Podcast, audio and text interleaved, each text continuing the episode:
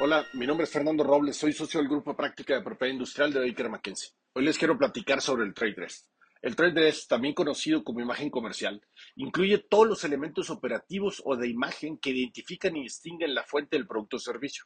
Pueden ser colores, combinaciones, materiales, diseños, etc.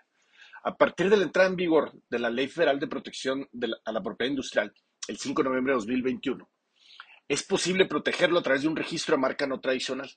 La forma de protegerlo es generando una descripción del mismo, explicando cada detalle que se pretende proteger. Esto se puede acompañar de imágenes para dejar claro exactamente qué es lo que se pretende proteger o cuál es la parte distintiva de esos elementos operativos que se quieren proteger. Ya desde hace varios años existe una causal de infracción en la ley por la violación al trade dress, pero antes de la entrada en vigor de, esta, de la nueva ley en, en 2021, no era posible registrarlo. Entonces, se podía ejercer esa causal de manera directa sin necesidad de tener un registro. No obstante, pues hoy en día es posible registrar el trade dress. Por eso pensamos que tanto el INPI como los tribunales es muy probable que vayan a exigir la existencia de un registro de ese trade dress para iniciar este procedimiento. Entonces, es realmente recomendable para evitar este riesgo tener protegido el trade dress.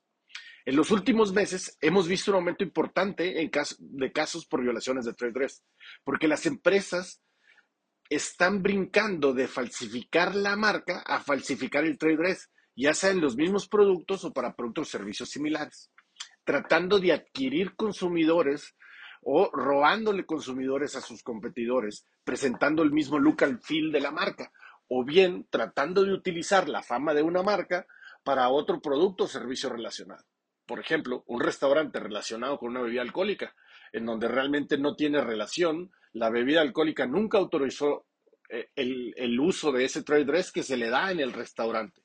O, por ejemplo, un edificio de departamentos relacionado con una marca de lujo, donde el edificio pretende dar ese look and feel que tiene la marca de lujo cuando realmente no hay relación entre estos. En el entorno digital, el uso del trade dress se vuelve aún más complejo por la dificultad de rastrear el uso y la infinidad de nuevos usos o posibles violaciones al trade dress, aunado al alcance de múltiples jurisdicciones con un mismo, con un mismo uso en línea. En el entorno digital entran complejidades adicionales de acuerdo al avance de la tecnología y las modas, especialmente ahora con Web3.